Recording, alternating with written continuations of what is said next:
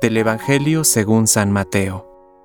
Jesús dijo a sus discípulos, Ustedes han oído que se dijo, ojo por ojo y diente por diente. Pero yo les digo que no hagan frente al que les hace mal. Al contrario, si alguien te da una bofetada en la mejilla derecha, preséntale también la otra. Al que quiere hacerte un juicio para quitarte la túnica, déjale también el manto. Y si te exige que lo acompañes un kilómetro, Camina dos con él. Da al que pide, y no le vuelvas la espalda al que quiere pedirte algo prestado.